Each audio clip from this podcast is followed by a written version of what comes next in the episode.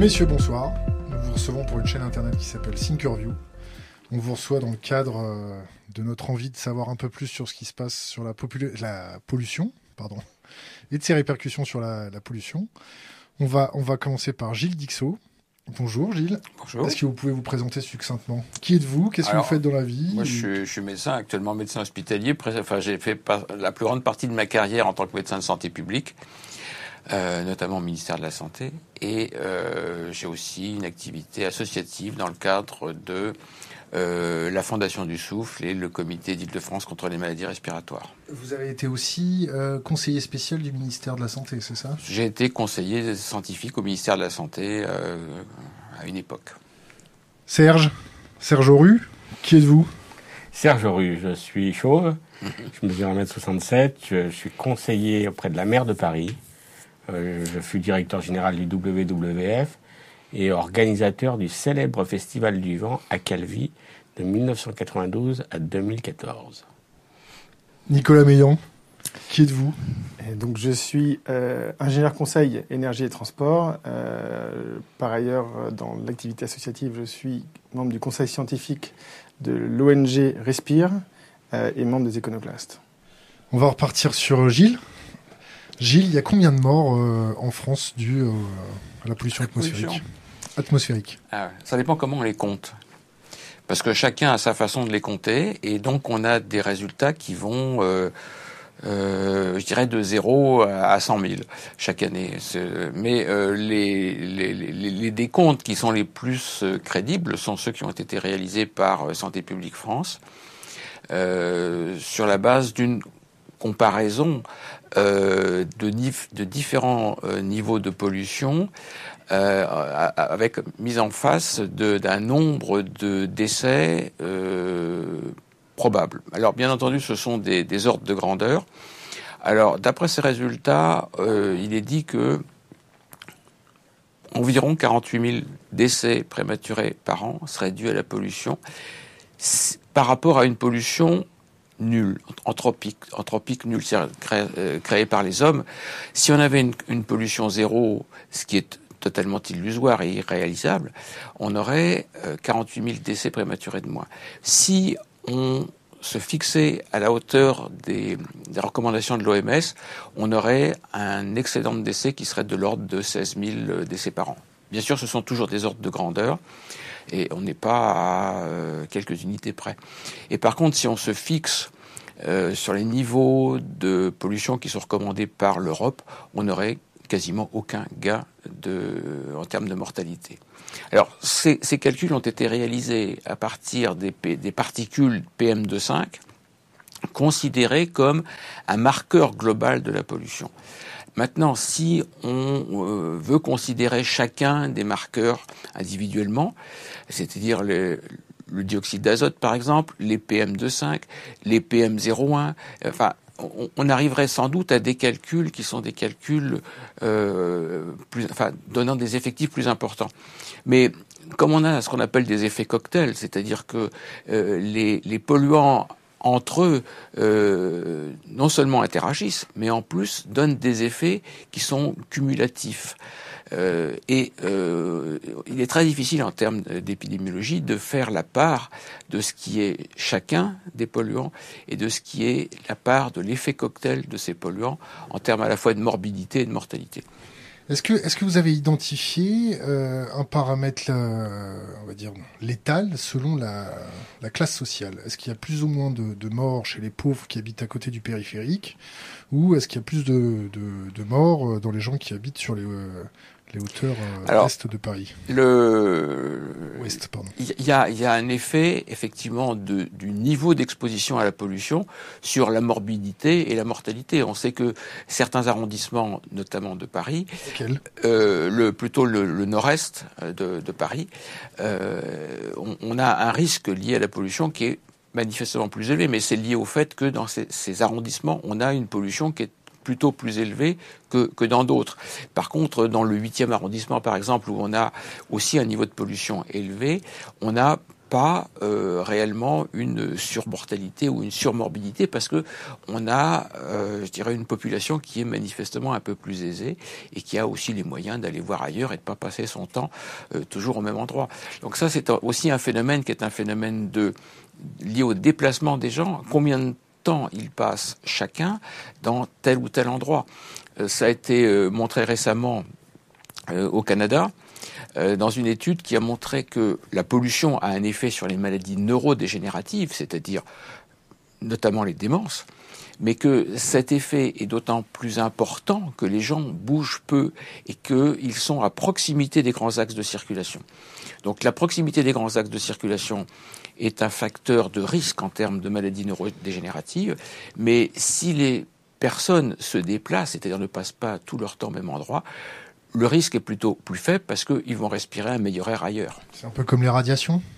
C'est un peu comme les radiations, oui, si on veut. Ou, Serge, qu'est-ce que fait la, mairie de Paris pour protéger ses concitoyens? Eh Bien, on l'a vu depuis 2001. Euh, même euh, Jacques Chirac avait entamé une action. Même Tibéri a entamé une action. Jacques Chirac a inventé les potelets. Euh, les potelets les, les poteaux qui empêchent les voitures de se garer sur les trottoirs. Monsieur Tibéri a lancé le premier couloir de bus. Bertrand Delanoë avec Anne Hidalgo, eh bien, il y a eu les couloirs de bus à, grande échelle, Vélib, Autolib, et il y a une vraie, véritable action en faveur des transports publics et puis euh, d'écrire une réalité. Parce que la mobilité, c'est quelque chose, c'est ça apparaît être comme la liberté pour tout le monde. Or, qu'est-ce que c'est Paris? Paris, c'est 102 km carrés.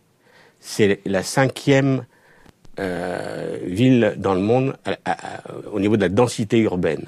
C'est la première en Europe. Euh, la cinquième, devant nous, il y a Shanghai. 102 km carrés. On est dans le périphérique, à, l'intérieur du périphérique. Avant, c'était les fortifications. Donc Paris est enserré euh, dans ce, périphérique. plus de 2 millions 200 000 habitants. Euh, tous les jours, 2 millions de franciliens rentrent dans Paris. Un sur trois en voiture. Un, Parisien sur dix utilise sa voiture. Donc, ce qu'il faut faire, ce que nous avons commencé à faire, bien sûr, vous avez euh, l'ouverture aux piétons euh, à la piétonisation des voies sur berge. Je rappelle que les voies sur berge, c'est 3,3 km, donc plus d'un kilomètre de tunnel. Donc là, on, a offert à la population un havre de paix. C'est pas c'est pas les 3 km 300 de, des berges de Seine rive droite qui provoquent euh, la thrombose dans Paris. Aujourd'hui, vous avez, euh, comme cette densité elle était extrêmement forte, vous avez des travaux du tramway euh, porte d'Anières qui se termineront en, fin 2018, novembre 2018. Vous avez des travaux très importants, porte-maillot, euh, RATP, et ça, ça thrombose Paris. Dès, qu'il y a des travaux pour le chauffage urbain, vous provoquez des immobilisations, des, blocages.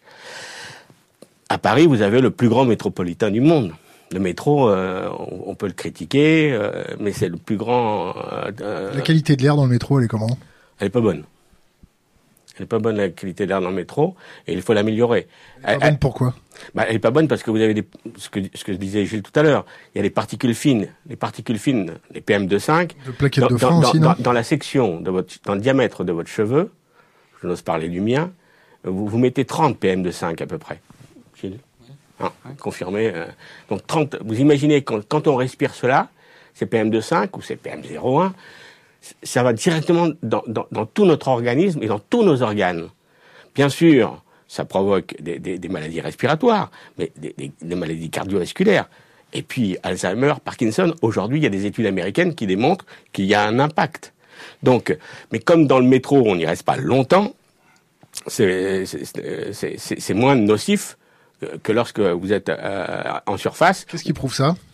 Pardon? Qu'est-ce qui prouve la, la, moins nocivité de bah, la durée. votre, lorsque je prends le métro le matin euh, à Pigalle pour aller à l'hôtel de ville, euh, j'ai 20 minutes. J'ai 20 minutes, je, ressors. Donc, euh, par contre, les travailleurs du métro, ça doit être un vrai sujet.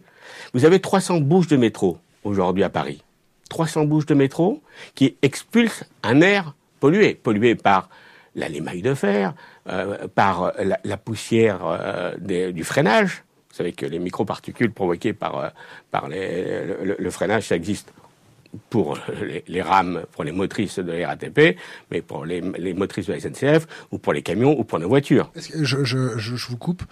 Gilles, est-ce que vous avez vu un chiffre ou une étude passer sur la surmortalité du personnel euh, RATP euh, métro je, sais qu'il y a eu des, des, études qui ont été réalisées, mais c'est très compliqué à interpréter parce que euh, il, le personnel passe du temps effectivement dans, des activités professionnelles euh, au, sein du, métro et au sein des, tunnels du métro. N'oubliez pas que la nuit, il y a des gens qui font l'entretien des, voies, l'entretien des, tunnels, mais aussi ils vont passer euh, une partie de leur, une grande partie de leur temps à l'extérieur et aussi chez eux.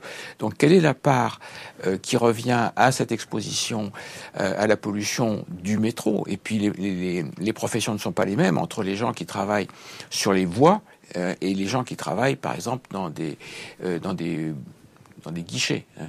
Les niveaux d'exposition ne sont pas les mêmes. Aussi, ce qu'il faut prendre en compte, c'est que le type, la nature euh, des polluants n'est pas la même que les polluants qui sont issus, par exemple, du trafic, du trafic routier. Ce sont ce sont, comme le disait Serge, des particules, des microparticules métalliques et euh, des, particules euh, inorganiques, c'est-à-dire euh, de la poussière qui est liée, qui est soulevée lors du passage des, des trains sur le ballast. Et ce n'est pas la même chose que les particules euh, euh, liées au trafic, qui sont des particules qui contiennent des composés organiques. On va, on va poser une colle à Serge pour revenir à lui. Mais pour, pour euh, revenir, 300 bouches de métro, donc qui expulsent un, un air, euh, qui expulse un air, il peut être vicié, il est souvent, mais 300 bouches de métro. il faut aussi que ces 300 bouches de métro puissent être filtrées, parce que cet air vicié va à l'extérieur. Euh, lorsque, je ne sais pas si vous avez vu devant la Place Blanche au Moulin Rouge, devant le Moulin Rouge, et il y a une bouche d'air où euh, tous les touristes aiment jouer les Marilyn Monroe, euh, parce que cet air. D'habitude, c'est les SDF, hein, mais bon. non, non, non, non. J'habite là-bas, je peux vous dire, c'est pas les SDF qui sont là. Sur les bouches de métro. En tout cas, je parle de Place Blanche. Et, donc, et, ils aiment faire Marilyn Monroe, sauf que là, ils, respirent un air qui n'est pas bon. Voilà. Donc la, problématique de la qualité de l'air, c'est récent. C'est récent parce qu'on vient de le découvrir ou parce que c'est l'industrialisation qui a créé ce problème-là? Les deux, mon capitaine. Je vois le docteur nous faire un petit signe de la tête. Euh, ça dépend ce qu'on appelle récent. C'est-à-dire qu'on on a, si on parle du métro, on a commencé à s'intéresser à la qualité de l'air dans le métro il y a 20 ans. Enfin, oui, c'est récent, parce que le métro, il a plus de 100 ans. on ne s'est pas intéressé à la pollution, par exemple, à Londres, avec le charbon, avec les terrils dans le Nord, euh, non? Euh, on s'est intéressé à la pollution lorsque on a eu des vagues de mortalité considérables lors de, de pollution extrême, notamment dans la vallée de la Meuse dans les années 30 et euh, lors des, des, des, des, smogs de Londres en 1953, qui ont fait quand même 12 000 morts combien de temps il faut pour déployer un cancer et quel degré d'exposition il faut subir pour développer un cancer selon le patrimoine génétique euh, du patient?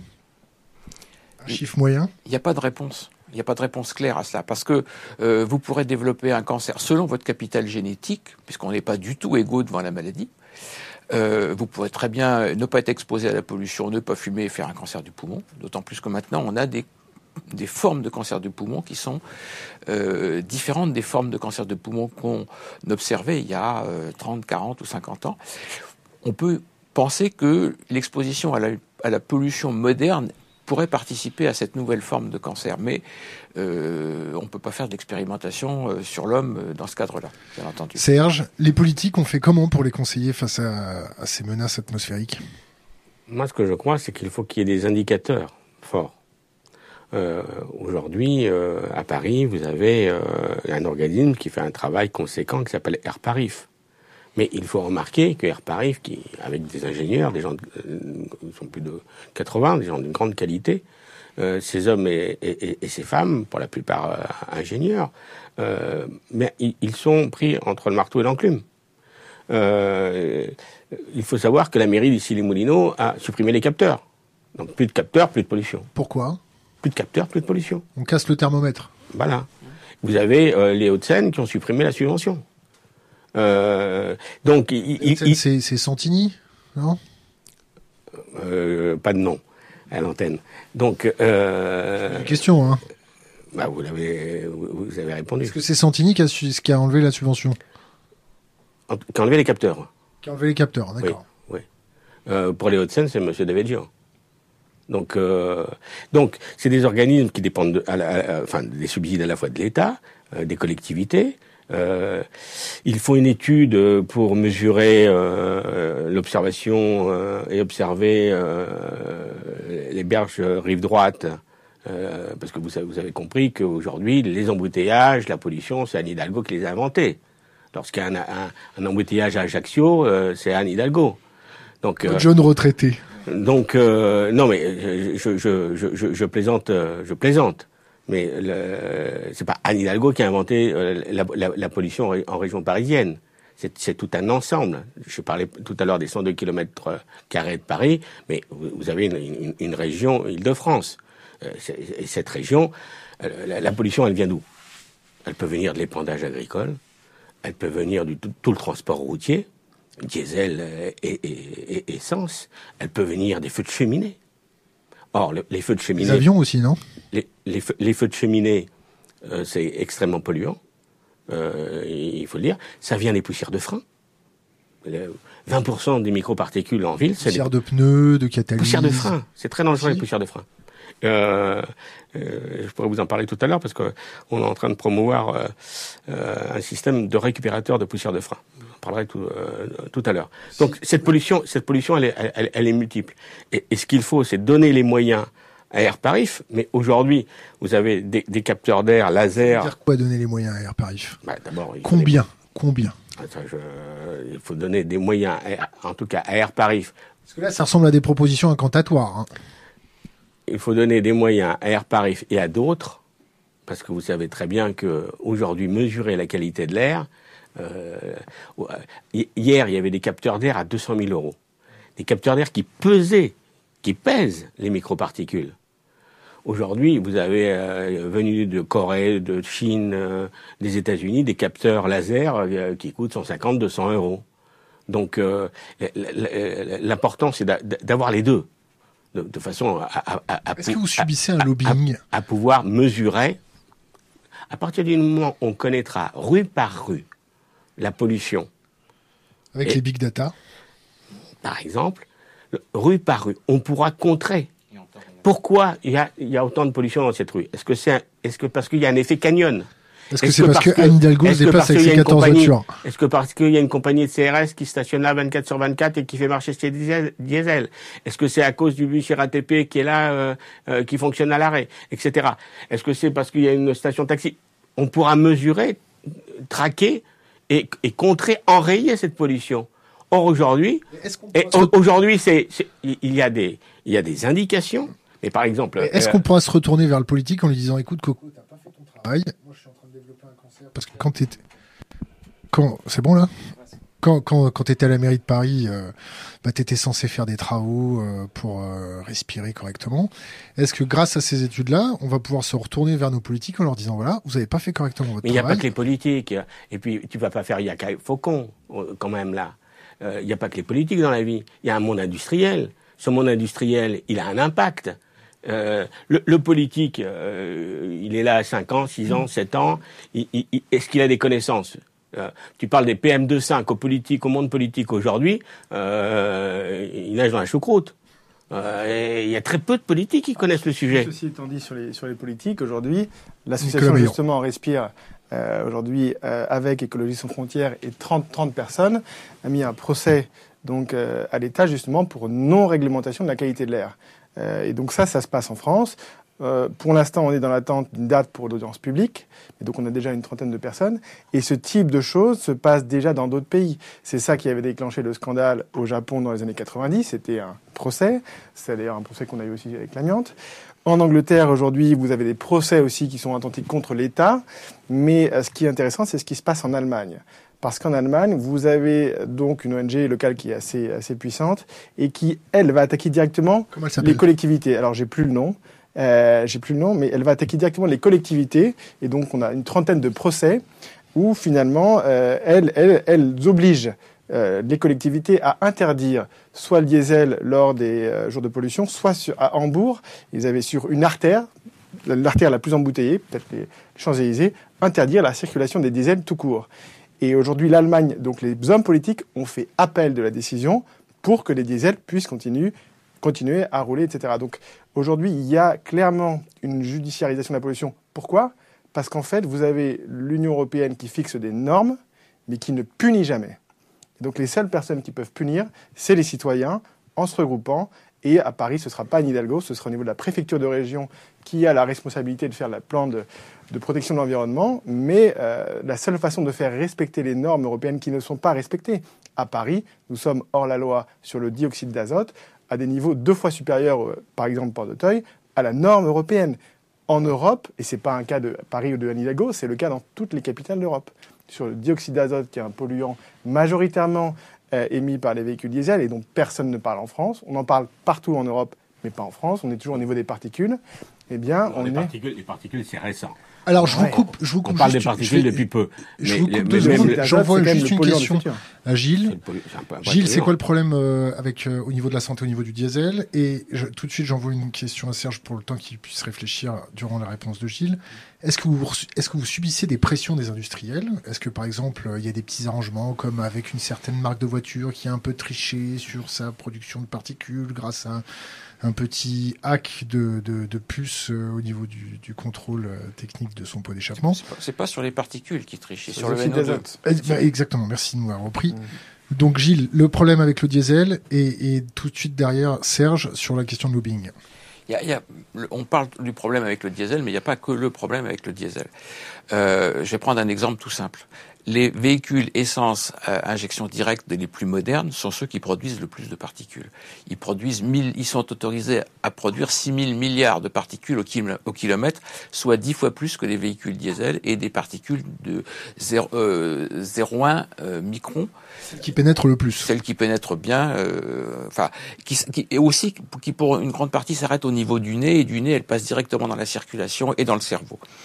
Ce sont dans le système lymphatique ou pas? Euh, Ça passe dans tout le dans toute la circulation. Euh, parce que c'est, c'est, ça, traverse les cellules, ces, ces, particules de, taille nanométrique. Et donc la paroi de la cellule qui s'appelle euh, la paroi de la cellule, bah, euh, ça dépend ce qu'on, ce qu'on appelle. D'accord. Euh, ce qu'on appelle la paroi. Euh, euh, ce sont les phénomènes, des phénomènes dits de pinocytose, qui traversent la paroi cellulaire.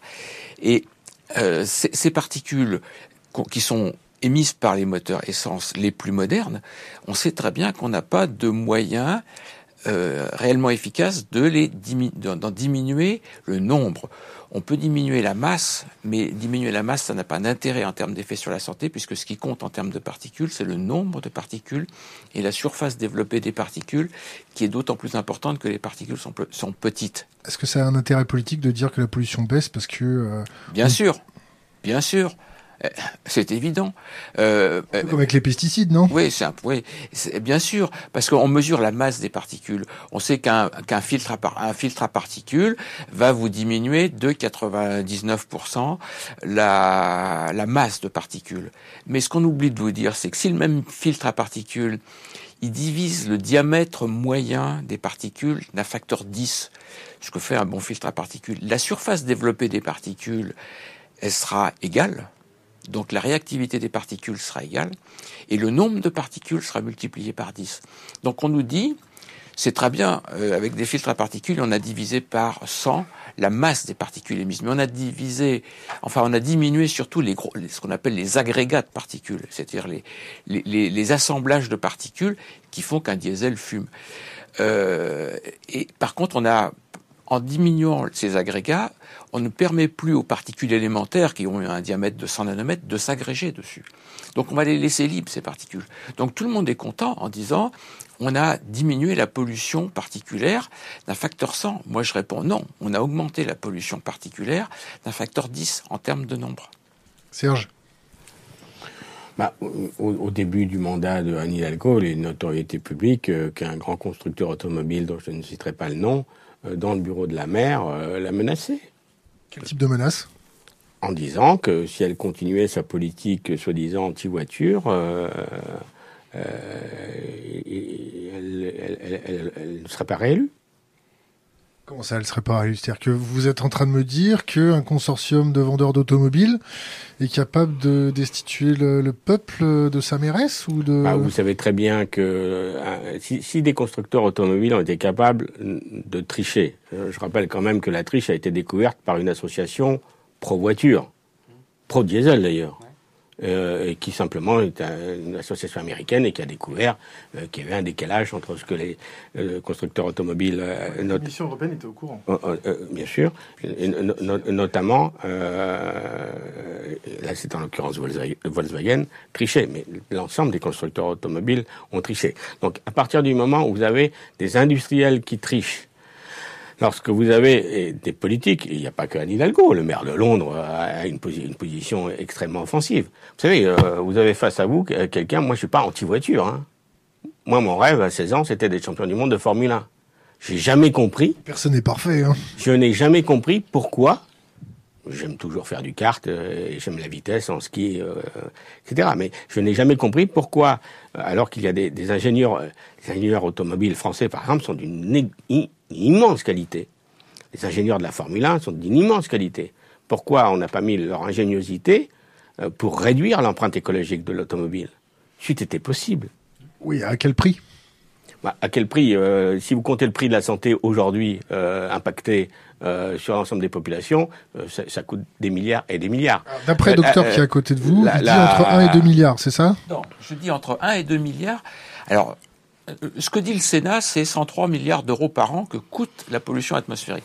Nous, le travail qu'on avait fait, c'était d'évaluer à minima, je vais vous expliquer pourquoi à minima, le coût de la pollution atmosphérique pour l'assurance maladie et uniquement sur les maladies respiratoires euh, attribuables à la pollution atmosphérique. Et le calcul que nous avions fait montrait que la pollution atmosphérique ajoutait chaque année aux dépenses de santé, puisqu'on avait considéré que les cas incidents, c'est-à-dire les nouveaux cas de l'année, et pas les cas prévalents, c'est-à-dire les cas existants dans la population. Ces, ces cas incidents euh, amenaient chaque année un surcoût pour l'assurance maladie de 1 à 2 milliards d'euros.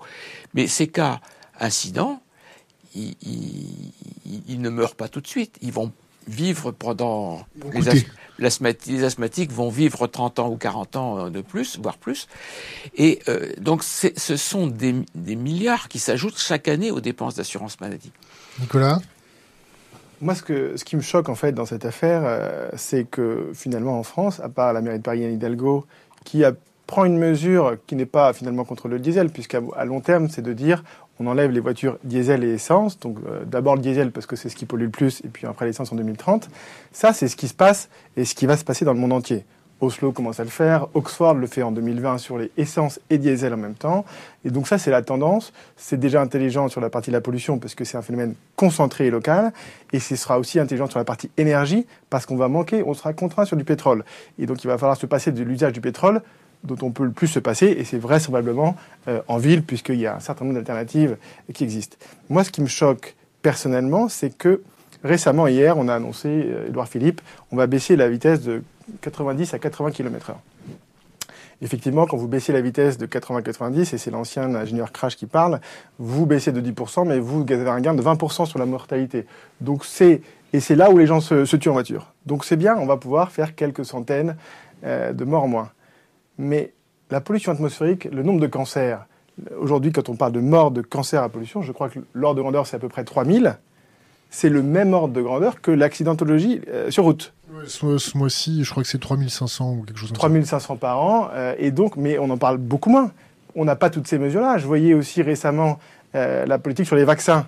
On avait 3, 4, 5 morts par je sais plus quelle, je sais plus quelle maladie. On rend tous les vaccins obligatoires. Mais qu'est-ce qu'on fait de ces 3000 morts de cancer. Qu'est-ce qu'on fait de ces quelques dizaines de milliers de morts prématurés Aujourd'hui, le, ministère euh, compétent, ça devrait être le ministère de la Santé. Que fait le ministère de la Santé sur la pollution aujourd'hui? Rien. Serge? Je partage son point de vue. C'est quand même ce qu'elle incroyable en venant à cette émission. Je, je me disais, ce qu'elle a quand même incroyable. Comment comment se fait-il que ce, que nos, ce sujet soit récent? Moi, je suis un activiste, je suis un, un, écolo, euh, je me bats depuis 40 ans sur ce sujet-là. Gilles, euh, depuis longtemps. Euh, Avant que tu commences ta blague, c'est quoi le truc le plus chaud, le plus risqué que tu fait dans ta carrière d'activiste? Ce que j'ai fait, moi, je te le dirai pas. pas l'antenne. Non, euh, je, peux, je te le dirai après. tu verras, c'est pas mal. bon, il continue. Euh, donc, euh, pourquoi euh, c'est récent? Donc, c'est récent parce que soudain, il y a une relation avec la santé. La voiture, c'est le message et la mobilité. La voiture, c'est la liberté. Aller d'un point à un. C'est ce qu'on a dit dans la tête des gens. C'est pas mon point de vue. Ouais mais l'image publicitaire, c'est la liberté. Euh, euh, et puis il y a des zones, il y, a, des zones. Si je suis en Corse, euh, si ma femme et moi et mes enfants nous sommes chez nous, soudain en Corse, il faut quatre voitures. au fin fond de l'Auvergne, il faut quatre voitures, etc., etc. Donc il y, a, il y a des fois des besoins importants. Mais pourquoi on n'a pas conçu des voitures non polluantes?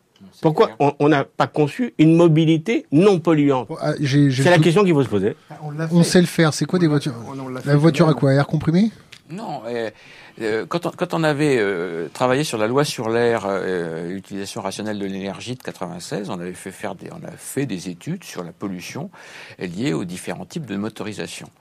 Et ce qui était apparu très clairement, c'était que les véhicules les moins polluants sont les véhicules à gaz. Les moteurs les moins polluants sont les véhicules à gaz. Et euh, on nous a dit euh, à l'époque euh, en France, on n'en veut pas.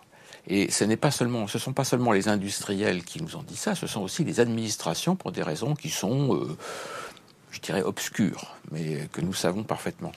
Lesquelles?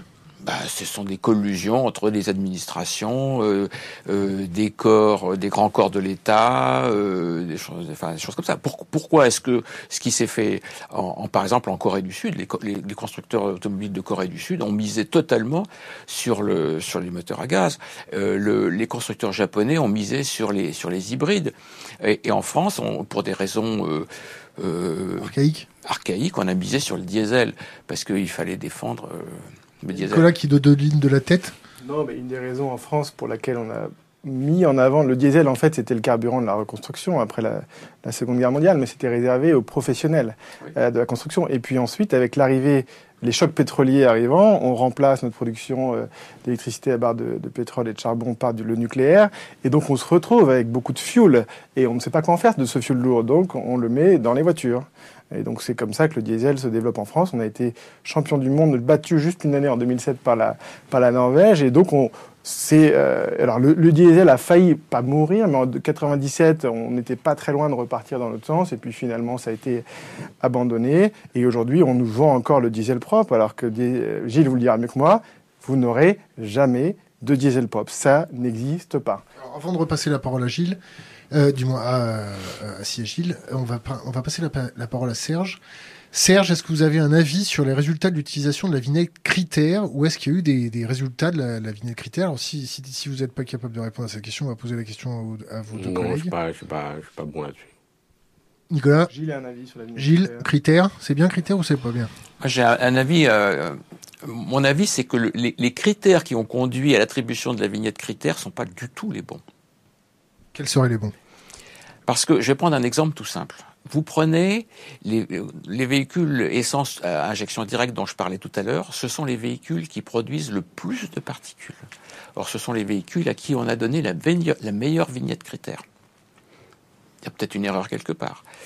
On prend un deuxième exemple les, véhicules diesel Euro 6, donc les derniers, qui utilisent euh, euh, des systèmes de dépollution du NO2, soit, le système SCR euh, par réaction catalytique, soit le système de piège anox qui est tout à fait catastrophique, puisque les, Renault en moyenne produisent en situation réelle autour de 12 fois plus de, de, de NO2 que... Vous référencez sur quelle étude?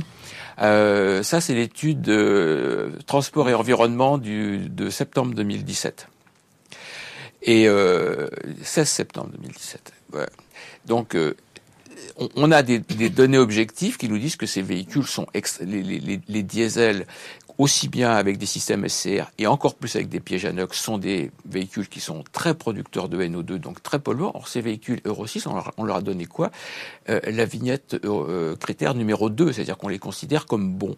Donc, il y, a quelque chose qui ne va pas. Il y a un chiffre qui est frappant, qui a été fait par le ministère du Transport allemand euh, qui montrait qu'en fait, euh, quand vous prenez les véhicules diesel Euro 1, qui est une norme qui date de 1992, si je dis pas de bêtises, et vous avez des normes tous les 5 ans, donc Euro 2, Euro 3, Euro 4, Euro 5, Euro 6, à chaque norme, les émissions en conditions réelles de conduite des voitures augmentent. Donc Euro 5, on est au maximum, à plus de 1000 microgrammes par mètre cube. Et à partir d'Euro 6, on recommence à baisser. En conditions réelles, même si les normes baissent, en fait, on a un vrai problème parce que euh, la réglementation des voitures en Europe se fait sur un cycle qui a le toupet s'appelait le New European Driving Cycle et qui date de 1973 qui n'est pas exactement très récent, qui a changé heureusement en 1997 pour être plus réaliste. Et donc les constructeurs, sans tricher en fait, certains ont fait ce qu'on appelle du cycle beating. Donc ils ont optimisé pour être sûr que la voiture passe, la voiture passe euh, les normes sur le banc. Mais dès qu'on sort, c'est x10, fois plus pour certaines euh, voitures. Et ça, c'est homologué. On vous dira non, on n'a pas dit tricher. Mais effectivement, là, le problème, c'est que c'est la Commission européenne qui n'a pas fait son travail de mettre en place un test qui soit représentatif. Alors, avec les scandales de Volkswagen, là, on est avec un test, un qui est plus représentatif, qui s'appelle le WLTC, et deux, surtout, maintenant, on va faire des essais, des mesures en conditions réelles. Donc là, euh, ça va être beaucoup plus compliqué de, de tricher ou d'avoir des émissions élevées pour le constructeur, ce qui est une bonne nouvelle. Mais le problème, c'est que ça n'est que sur les nouvelles voitures. Et vous avez un parc en circulation. Et ça va prendre 15 ans, 20 ans à changer toutes ces voitures-là. Donc on est parti pour, sur le dioxyde d'azote pour 10 ans à ces niveaux-là. Et, comme en plus euh, la Commission européenne a, relevé les tolérances pour le NO2 en considérant que de toute façon, aucun véhicule diesel ne pouvait être conforme. Il n'y a pas de fatalité à la pollution. Donc s'il n'y a pas de finalité à la pollution, il faut la combattre. Il faut la combattre. Pas simplement euh, euh, Anne Hidalgo l'a réuni tous les constructeurs automobiles. Alors elle a dit ok vous avez triché. Maintenant on passe à autre chose. Comment On passe à autre chose. Elle a dit tu vas payer et puis ensuite on passera peut-être. Ben, il faut il faut une il faut une mobilité non polluante. Il faut une, une mobilité, non polluante. Il faut des véhicules non polluants. Sachant qu'il faut différencier deux choses. Euh, la mobilité en ville et la mobilité hors des villes. Et le problème en France, c'est qu'on parle que d'une mobilité. Et c'est deux choses qui n'ont rien à voir. En ville, moi personnellement, j'ai une voiture, une voiture essence, pas trop récente, heureusement. Euh, bon, je m'en sers pas la semaine parce que je vais prendre le train, je vais prendre le vélo. Après, pour partir en week-end, pour partir en voyage, que vous ayez une voiture essence, diesel, qu'elle pollue, euh, entre guillemets, ça n'est pas un problème puisque dans la station totale euh, entre Tours et Orléans, il n'y a pas des niveaux de concentration de pollution très élevés. Le vrai problème, c'est la ville. C'est pour ça qu'il faut, euh, comme on l'a très bien fait sur le, le CO2, le CO2, comment on a fait baisser nos émissions depuis 20 ans? On les a délocalisées. On a mis les usines en France, on les a mis en Europe de l'Est, en Chine. Et bien là, c'est pareil. On l'a fait sur le CO2, faisons-le sur les voitures. On prend les voitures, on les enlève des villes, on les met ailleurs. Et si les gens veulent la garder pour rouler sur l'autoroute, c'est pas un problème. Donc demain, la solution, comme le disait Gilles, soit vous avez des voitures GPL, soit vous avez des voitures électriques hybrides qui vous permettent de rouler en électrique en ville. Ça s'appelle un véhicule électrique hybride rechargeable. Et quand vous devez faire un trajet et partir en Corse, pour pas prendre 10 jours pour y aller en voiture, eh bien, vous avez un petit moteur thermique qui vous permet on transfère, on transfère quand même la pollution. C'est-à-dire que la pollution, je vais prendre euh, l'exemple des, gaz ou des particules émises. Quand sur un véhicule électrique, quand on va recycler les batteries, les émissions dues au, recyclage des batteries, ça, va être une pollution qui va être ah, pire. bien sûr, il y a un transfert de pollution, mais ça dépend comment derrière vous faites un l'électricité et deux les batteries. Je commence par l'électricité. En France, euh, le nucléaire a beaucoup de défauts, mais il a au moins la qualité d'être faiblement émité, euh, émissif, à la fois de CO2 et de particules et d'oxyde d'azote. Euh, en Suède, c'est le cas. En Norvège, c'est le cas. C'est moins le cas en Allemagne. Court terme, parce que si je prends le coût d'extraction de l'uranium, le coût oui, mais le coût est pas, c'est pas des, émissions de polluants très limitées. Aujourd'hui, c'est chez, c'est chez d'autres, dans d'autres pays. C'est-à-dire en Afrique. Aujourd'hui, c'est 40%. C'est pas grave si c'est en Afrique, c'est ça. Non, mais de tout. Alors là, vous avez le problème avec le cobalt. Il n'a pas dit ça. Il a pas dit ça. Aujourd'hui, 40% de l'électricité mondiale vient du charbon. Donc la voiture électrique, c'est une voiture au charbon. Donc ça, il faut enlever le charbon Non, mais ça, c'est très clair. Ça, déjà, il faut enlever le charbon. C'est 40% en Allemagne, 70% en Chine. donc ça, il faut déjà enlever le charbon. Le, truc, qui le truc qui me gêne profondément, c'est que vous avez en Europe donc ces voitures électriques qui vont utiliser des batteries. La fabrication de la batterie consomme au moins autant d'énergie que la fabrication de la voiture. Donc vraisemblablement, on va aller la produire dans un pays où l'électricité est, entre guillemets, propre, pas au charbon. Qu'est-ce qu'on a fait en Europe?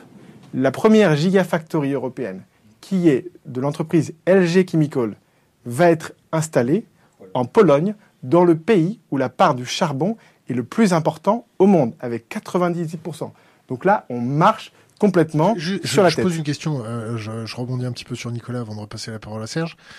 J'ai vu récemment une petite prise de, de bec avec euh, le décodeur ou le décodex du monde là, concernant de la pollution importée euh, due à des particules de charbon émises par des centrales à charbon allemandes. Mhm. Donc votre postulat c'était ça venait d'Allemagne et le postulat du monde c'est ça vient pas d'Allemagne. On en est où par rapport à cette euh, petite prise de nez là? Alors, ce qu'il faut savoir c'est que y a, dans les deux polluants vous avez des particules qui, qui voyagent qui peut faire plusieurs dizaines de milliers de kilomètres, et les oxydes d'azote qui sont un, polluant local. Donc, effectivement, les particules, dans les sources de particules, vous avez des industries, notamment la production d'énergie, avec des centrales à, charbon ou à fioul. Récemment, en France, on avait, on avait Porcheville à côté de chez nous. Porcheville, dans une bonne journée, elle émettait autant de particules que toutes les voitures en circulation en Ile-de-France. Et c'est, il me semble, le cas pour le 8 janvier dernier. J'avais fait le calcul. La bonne nouvelle, c'est qu'ils l'ont fermé en mars et ils l'ont même fermé en anticipé. Donc euh, oui, on a des échanges avec les décodeurs et on a un problème sur les, dates en fait, puisque eux disent qu'il n'y a pas eu de charbon et moi je dis qu'il y en a eu. En fait, ce qui s'est passé, c'est qu'eux se fient à cette exception française, euh, fidjienne et néo-zélandaise, qu'on décrète s'il y a de la pollution ou pas. C'est-à-dire que les seuls pays au monde où on a un seuil d'information sur les PM10, c'est la France, et Fidji, Nouvelle-Zélande. Et donc on dit la veille, en dessous de 50, il n'y a pas de pollution, au-dessus de 50, il y a de la pollution. Sauf qu'il n'y a aucune norme sur les particules dangereuses et fines, donc les PM2.5. Et c'est là, heureusement, il y a quand même un organisme qui s'appelle l'OMS, qui est l'Organisation mondiale de la santé, qui nous dit qu'il ne faut pas dépasser euh, un niveau plus de 3 euh, jours par an. Nous, à Paris, euh, pour vous donner quelques chiffres, parce que je m'amuse à les compter, je suis probablement le seul en France, en 2017, on a dépassé 42 fois. En 2016, on a dépassé 45 fois. En, 2000, euh, en 2015, on a dépassé de tête 36. 2000, 2014, 41. Et 2013, 76. Donc ça s'est amélioré. Mais, mais, donc moi, ce que je disais, euh, c'est que, bon, suivant la réglementation de, euh, européenne, nous, nous, nous, ne sommes qu'en nous ne sommes qu'en pollution à ce niveau-là. Et moi, je, je me place sur le point de vue de l'OMS. Euh, et donc moi j'ai regardé un jour où nous avons dépassé ce niveau de l'OMS. Vous avez regardé comment? Il y avait une sorte j'ai rencontré, j'ai rencontré, J'ai rencontré Air Paris.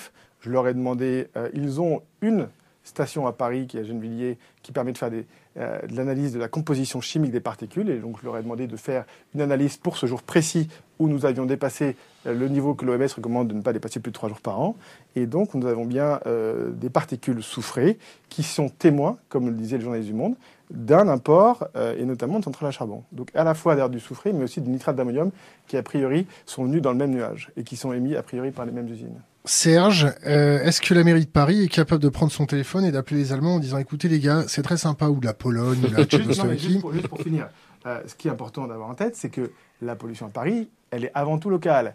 Et on a parlé beaucoup des diesels, mais il faut surtout parler de la plus grande source, qui n'est pas le diesel, qui n'est pas l'essence, qui est le chauffage au bois. Plus de la moitié des particules à Paris, c'est du chauffage au bois. Alors, pas juste le petit feu de cheminée, il y a des chaudières au bois. Et c'est là le, problème. Et c'est surtout plus le problème quand vous avez une femme politique qui s'appelle Ségolène Royal, euh, qui, alors qu'on devait interdire ces feux de bois, parce que c'est la plus grande source de pollution, eh bien, a fait un rétropédalage pour dire, mais non, finalement, c'est quand même sympa, les feux de bois. Alors, quand il y a un pic de pollution, effectivement, je crois qu'on l'interdit, on dit aux gens, ah non, faites attention. En tout cas, le feu d'agrément, si je ne dis pas de bêtises. Mais, le sujet, c'est le chauffage bois. Le charbon, ça arrive. Là, par exemple, je regardais sur le site de Copernicus, un programme européen avec, de lequel on a tous payé 9 milliards d'euros. C'est nos impôts. Et là, on peut voir en temps réel d'où vont venir les particules. Samedi prochain ou dimanche prochain à Paris, vous aurez un tiers des particules qui viennent d'Allemagne. Là, c'est des choses qui arrivent, mais ça n'est pas le contributeur principal à la pollution à Paris. Avant de repasser la, Serge, Anne Hidalgo, elle peut appeler Angela en lui disant Bon, euh, tes particules qui viennent de, de chez toi, euh, qu'est-ce qu'on en fait non. On leur en envoie autant. Attention. Mais, on leur en euh, envoie autant. évidemment non. Mais, ce- ce jeu des. euh, Ça s'équilibre. C'est un jeu qui s'équilibre. Ce qu'il faut, c'est non, mais cet ensemble de la pollution, c'est c'est quoi? C'est qu'on a une économie impactante sur le climat, sur la négativement, hein, impactante négativement sur le climat, sur la biodiversité et sur les emplois et, et sur la santé humaine. Ça fait Et quand même beaucoup. Donc, l'objectif d'un homme politique, d'une femme politique, quel qu'il soit, c'est de dire comment on invente, comment on instaure obligatoirement une économie du moindre impact sur l'environnement et sur la santé humaine. L'objectif est là. Donc on fait comment? Comment on se bat On se bat. se bat. on- eh oui, on se bagarre. Il faut absolument inventer une Je te économie. vois comme ça, une l'air économie. d'être un grand guerrier quand Une, même. une- une économie, c'est facile de se moquer. Euh, euh, T'as pas dû regarder ce que j'ai fait dans ma vie. hein. Donc, euh, on, on se bagarre. Et, et se bagarrer, je parlais de la fatalité de la pollution, mais cette fatalité d'une économie euh, où on ne compte pas, on, on parle du nucléaire. Bah, effectivement, euh, le, le nucléaire français, il est arrivé sur un coin de table lors de l'agonie de, de M. Pompidou. On a décidé soudain la création de 58 réacteurs euh, nucléaires en Bah, France C'est pas vraiment comme ça que ça s'est décidé. hein. sur un coin de table à Matignon, D'accord. Avec, euh, avec deux personnes, avec, trois personnes. Bernard Esambert et. Euh, on a bossé avec, donc on peut te le dire. donc, hein. donc, donc, donc ça s'est décidé sans, sans, sans, sans Assemblée nationale, sans, une loi. Il y a, une. J'ai participé tout simplement. euh, j'ai, euh, J'ai arraché à Nicolas Sarkozy un audit de la Cour des comptes sur le nucléaire en, en 2000, qui, est sorti en janvier 2012, où Le Monde a titré rapport de la Cour des comptes, la France ne peut plus se payer son nucléaire. Le rapport de la Cour des comptes indiquait qu'on ne comptait pas, eh bien, euh, beaucoup de choses dans le nucléaire.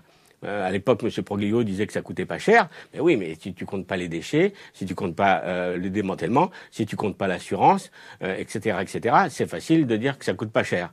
Donc, euh, Qu'est-ce qu'on fait? Bah, qu'est-ce qu'on fait? Euh, À ton avis, qu'est-ce qu'on fait? J'ai des petites idées, mais ça va pas plaire. hein. Moi, je pense qu'il y, a- il y a un problème qui, qui est, il y a un problème qui est au niveau malheureusement de, et je reviens à la Commission européenne, c'est-à-dire que c'est eux qui doivent fixer les règles et c'est une bonne chose qu'ils les fassent et c'est grâce à ces règles qu'ils ont fixées qu'on peut judiciariser, donc attaquer des collectivités locales pour non-respect de la loi, qui est le cas à peu près dans toutes les villes en Europe. Euh, ça, c'est une bonne chose.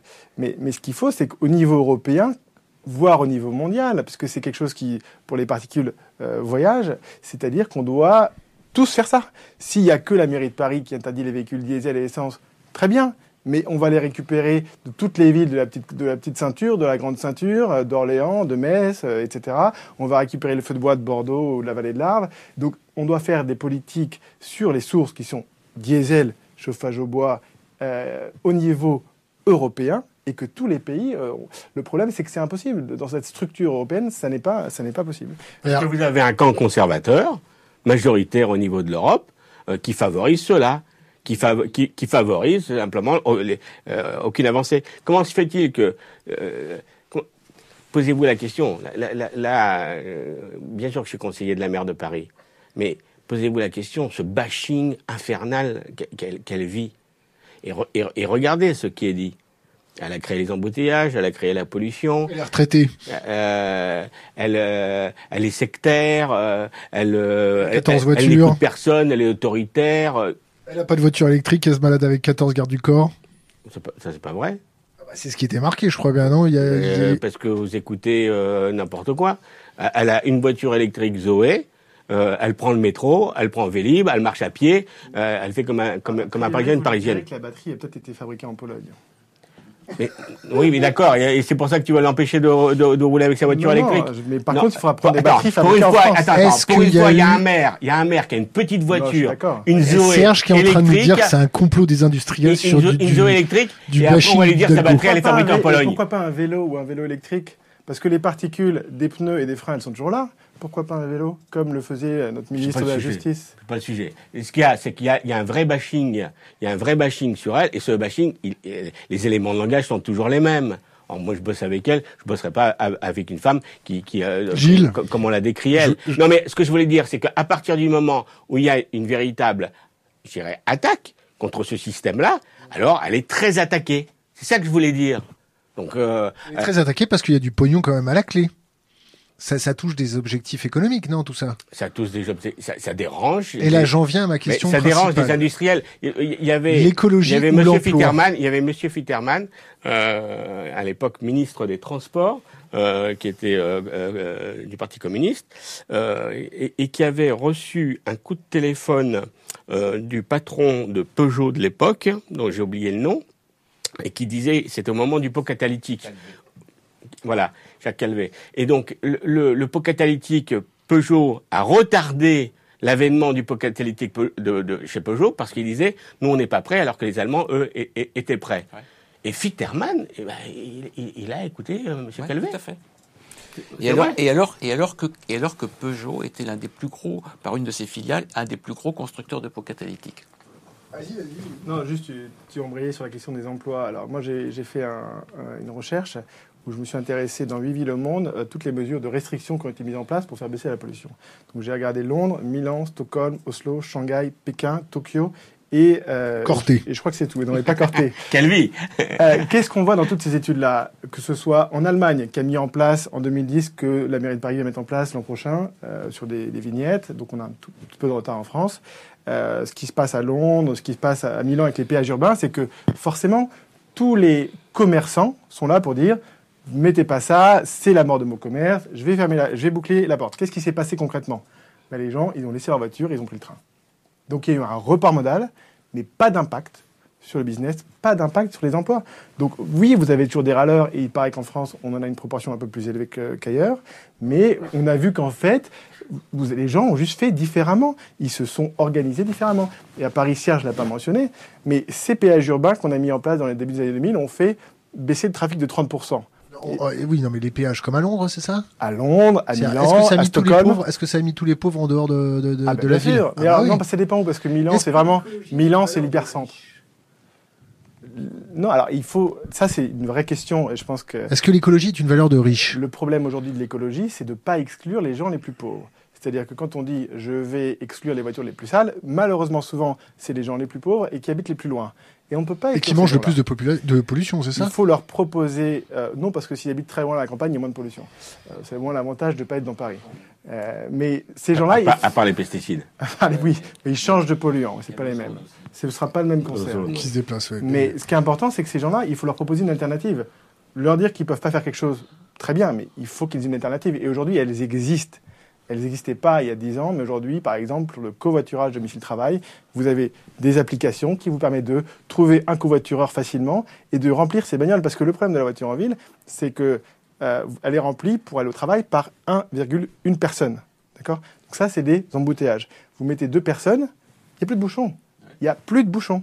Et on ne demande pas, ça coûte 0, euros, 0 centimes d'argent public. Euh, donc il suffit juste de remplir ces voitures et de dire à quelqu'un, par exemple, bah, toi, tu as une voiture qui pollue, eh bien, aujourd'hui, parce que c'est pollué, tu vas pas la prendre. Tu vas faire du covoiturage avec ton voisin qui a une voiture qui est un peu plus récente, un peu moins polluante ou un peu plus vieille, hein, je sais pas. Alors j'ouvre Euh, une parenthèse, euh, une question d'internet. D'ailleurs, c'est pas une question, c'est une remarque qui est très très juste. Euh, il dit, on a parlé que de Paris, euh, pas des restes de la France. Est-ce que les autres euh, villes françaises se comportent à peu près comme Paris ou pas du tout? Vous n'avez pas les mêmes pollutions. À Lyon, vous avez un peu plus d'industrie, mais vous avez toujours beaucoup de diesel. Vous avez Bordeaux avec beaucoup de, beaucoup de bois, hein, puisque dans les, beaucoup dans de les Landes, pesticides, gens- non Et vous avez la vallée, euh, la vallée de l'Arve, qui est la vallée un peu.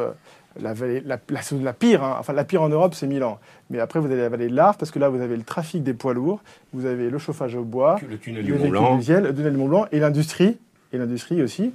Euh, et d'ailleurs, moi, j'ai personnellement contribué justement à euh, organiser du covoiturage dans cette zone-là. Et donc, dans la vallée de l'Arve, aujourd'hui, les gens vont pouvoir covoiturer et descendre ensemble des villages pour réduire la pollution. Non, mais Nicolas a complètement raison sur le covoiturage. C'est euh, parce qu'on on pense que le co- covoiturage c'est un truc de baba cool, euh, etc. Et c'est quelque chose de vraiment de très important. Et, et- il faut organiser le, co- le- le covoiturage. Mais pre- prenez l'e- l'exemple. Vous vous vous en souvenez pas ou mais parce que vous étiez trop jeune à l'époque.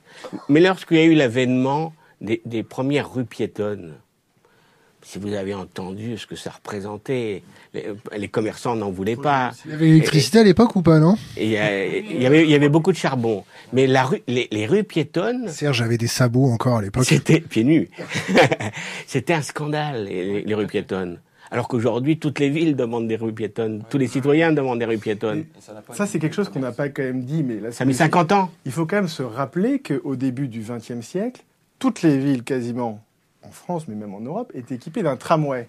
D'un tramway électrique. Et tout le monde se baladait soit en tramway, et après la Première Guerre mondiale, c'était quoi le moyen de transport? Ça s'appelait le vélo. On a remplacé le cheval au début, avant la Première Guerre, avec un, beaucoup de problèmes d'extrêmement par du vélo. C'est pour ça qu'on appelle ça une selle de vélo d'ailleurs. Euh, et puis après, la Pourquoi? seconde. Bah, Parce que on- ça remplace le cheval. D'accord. Ah oui, vous avez une selle de cheval, vous passez un vélo, ça reste une selle de D'accord. vélo. Et donc, vous avez après la Seconde Guerre mondiale l'avènement de la voiture individuelle. Et là, qu'est-ce qu'on fait? On supprime tous les tramways. On les rase partout, en Europe de l'Ouest. Pas en Europe de l'Est. Vous avez à Tallinn le tramway qui date d'à plus de 100 ans et qui est d'ailleurs gratuit pour tout le monde. Et c'est- fantastique. Et donc, on a mis ça, on a pris tout, la- tout ce transport-là sur des villes apaisées, on a mis plein de bagnoles individuelles qui polluent. Et maintenant, qu'est-ce qu'on fait? Serge, combien ça coûte Serge, combien ça coûte de mettre les transports gratuits dans Paris et proche banlieue Et à Bordeaux, Lyon et- et à Corté? Bah, l'histoire, non. Bah, franchement, moi personnellement, je- pense que le transport en commun dans, les villes avec des densités énormes, parce que le problème il est la, densité de, la ville. Euh, euh, je pense qu'il il faut travailler la gratuité. Euh, c'est pour ça au- aujourd'hui que Anne Hidalgo a, lancé l'initiative du pass Navigo gratuit pour les plus de 65 ans, euh, qui, euh, avec un certain niveau de ressources. Ah, C'est ceux qui sont les plus vieux, qui ont fait le plus de pollution. Qui ont- oui. Et en plus, c'est ceux qui achètent des C'est ceux voitures. aussi qui ont du. c'est Rigole pas toi là-bas parce que t'as C'est ceux, aussi qui ce... c'est ceux aussi qui ont du temps, qui s'occupent beaucoup de, de- des leurs et qui s'occupent beaucoup du milieu associatif. Oh là là, il va récolter des voix, il va récolter des voix. Docteur, Oui, euh, j'ai alors, une question, juste une Ah. question. euh, Bon, vas-y. Euh, au- autrefois, on mesurait la pollution des transports en kilos de crottin de cheval au kilomètre, comme le disait Nicolas. Euh, ben, on est toujours à peu près pareil, parce que euh, maintenant on mesure des PM10 et on nous dit les PM10, on a dépassé ceci. Mais moi, les PM10, je m'en fiche. En termes d'effet sur la santé, c'est un marqueur non pertinent. Parce que les PM10, on sait très bien qu'elles passent pas dans le, dans la, ni, dans la circ- ni dans les voies aériennes, ni la circulation. Alors on me dit, oui, mais les PM, euh, les PM01 sont dans les PM10, ce qui est faux. Parce On que les voit dans les glomérules ou pas? Euh, on les voit pas. Ah, les, les, les PM01, oui, mais on les voit pas. Les PM10, non, les PM10 ne pénètrent pas. Euh, parce qu'au-delà de 2 microns... tousser. Oui, ça Dans fait les glomérules, ça fait pas ça. Non, mais les, les PM10. Ouais. PM10, ça fait Mais ça pénètre pas dans, dans la circu- dans, dans les dans l'arbre euh, aérien et dans la circulation. C'est arrêté au niveau des voies aériennes supérieures. Mais mais pourquoi est-ce qu'on a gardé les PM10 comme marqueurs de la pollution? Les PM10, c'est les P- c'est les marqueurs de la de- des, des, des locomotives à vapeur, du chauffage au, au charbon, euh, des centrales à charbon. Tout. Euh, ce sont des grosses particules. C'est ce qui fait fumer. hein. Mais on a gardé ce marqueur. Pourquoi? Parce que c'est- un marqueur qui est facile, qu'il est facile de d'améliorer. Dans Jolivet, Oui, dans de voir avec des lunettes roses? Ouais, euh, c'est facile de dire on a amélioré la pollution, on a diminué le, euh, la, concentration de PM10. Mais moi je dis, moi je m'en fiche, c'est pas pas un marqueur pertinent. Et, et pourtant c'est le marqueur qui au niveau de la Commission européenne reste le marqueur, euh, le seul marqueur réglementaire. Donc on utilise un marqueur qui est à peu près au même niveau que le crottin de cheval euh, en, termes de pertinence. Et le... pour s'adresser au public, parce qu'en fin de compte, c'est le consommateur qui paye et qui l'a fait, la, la pollution. Qu'est-ce qu'on peut dire à un consommateur pollueur euh, avec un, un organe euh, voiture consommateur d'énergie? Qu'est-ce qu'on peut lui dire, par exemple, sur les cancers? Comment ça se passe une fin de vie euh, Combien ça coûte en soins palliatifs un cancer? Quel, quel type de de- d'antidouleur on lui injecte? Est-ce que c'est du Nubin, de la morphine? Dans quel Bah, état il termine? Bah, en, en Il général, termine, il se noie dans ses... Dans ses... en, en général, il termine très mal. Hein, mais c'est vrai, c'est pas seulement le Il cancer. faut le décrire, le très mal. On le peut- très mal, peut- ben, voyez le le, le, le, le, le- le cas le plus fréquent, c'est la, la BPCO, la bronchopnéopathie chronique obstructive. C'est essentiellement le fumeur, mais c'est le fumeur plus la pollution, et c'est aussi la pollution qui est responsable de BPCO. La BPCO, c'est c'est le patient qui qui qui s'essouffle, qui se noie dans ses glaires. qui se noie, oui, dans ses, mais et qui, qui, ne, qui ne peut plus avancer, qui ne peut plus marcher. Euh, moi, j'en vois tous les jours, qui, qui est sous oxygène, euh, d'abord euh, pour se pour se mouvoir, puis en permanence, et qui et qui meurt, euh, qui meurt es- euh, enfin, qui Comme noyé, c'est ça Oui, comme noyé, qui, qui, qui, qui, Au niveau des douleurs, un, un cancer du poumon, est-ce que Bah, quand ça- métastase, ça tout, dé- devient tout dépend, tout dépend de- du type de, du type de, de, de métastase qu'on a. Il y a des, des douleurs qui bonne sont, métastase osseuse qui sont, ah oui, ça c'est, une- ça c'est, ça c'est bien, ça c'est gratiné. Une bonne métastase osseuse au niveau de la colonne vertébrale, ça c'est, c'est, c'est, c'est ce qu'il y a de meilleur, ça. C'est, mais donc on les, ils ce sont des gens qui sont sédatés sous morphine, sous, bah, ils- termine en légumes, quoi. Mais il y a aussi l'addition. euh, si on prend la pollution euh, plus la grippe, euh, je crois que ça, ça, ça- ça fait mal. Bah oui, ça fait 15 000 morts. Par an? Mais n'oubliez pas aussi que le, les, les- les vagues de froid hi- hivernales, les vagues de froid hivernales sont responsables de euh, associées à la pollution, parce que vague de froid hivernale plus pollution hivernale. Euh, on avait fait des calculs dans le cadre du Conseil supérieur de la météorologie. On avait en 40 ans trouvé un peu plus de, euh, un peu plus de 300 000 morts. Donc 15 000 morts en moyenne par an. Juste revenir sur un point que vient de dire Gilles et qui est quand même important. Aujourd'hui, on ne mesure pas la pollution. On n'a pas d'indicateur au niveau européen. C'est quand même assez grave. On est incapable de mesurer, on ne mesure pas, je veux dire, l'impact sanitaire de la pollution. On mesure un truc qui ne veut rien dire. Et on se dit, ah ben ce truc qui ne veut rien dire progresse, super. On en est à ce stade-là sur la pollution. On en est là. Il faut En bien avoir les tête. politiques qui sont payés à ne rien faire alors. C'est ce que je disais euh, au, au- au début, quand on parlait euh, euh, de, de Air Paris. Donc, euh, Leur donner les moyens il faut leur donner les moyens. Qui va leur donner les moyens? Nous? Nos impôts? Bien sûr. Est-ce que ce ne serait pas les industriels? À se faire Bien taxer sûr. un peu plus Mais euh, les, les industriels, ils sont au conseil d'administration euh, d'Air Paris, mais ils, ils financent très très peu. Euh, Autour de combien? J'ai assisté un jour à un conseil d'administration où il y avait le représentant euh, d'aéro- d'aéroport de Paris qui, qui, qui était en train de dire qu'ils allaient, euh, ils allaient supprimer la subvention qui devait être de 30 000 euros, 40 000 euros. Et je, je leur ai dit que c'était un scandale. Donc, Quand on est une, une ONG, ou quand on est une asso travaillant dans l'écologie, est-ce qu'on peut accepter du fric Je parle trivial- trivialement. hein. Est-ce qu'on peut accepter du fric de celui qu'on est censé combattre? Ça dépend ce qu'on fait avec. C'est-à-dire? Ah, Ça dépend ce qu'on fait avec. Moi, quand j'étais au WWF, euh, quand on travaillait avec, euh, euh, moi, la grande distribution, c'est pas mon histoire, c'est pas ce que j'aime. Et quand on a travaillé avec Carrefour, je peux vous assurer que sur beaucoup de domaines, beaucoup de sujets, ils ont, ils ont fait un travail considérable. S'il n'y a pas d'OGM en France, euh, c'est euh, en partie grâce à Carrefour. Parce que soudain, à Carrefour, il y avait une, une dame qui était au conseil d'administration, nom euh, qui s'appelle Chant- euh, Chantal Jacquet et qui, a, qui était aussi au conseil d'administration du WWF et qui a combattu l'avènement des OGM chez Carrefour et, et Carrefour a bloqué les OGM et résultat les autres ont, ont- ont suivi. Donc pour l'instant il n'y a pas eu le déferlement des OGM en France et on peut le dire euh, Carrefour a, a- a joué ce, ce- ce rôle-là.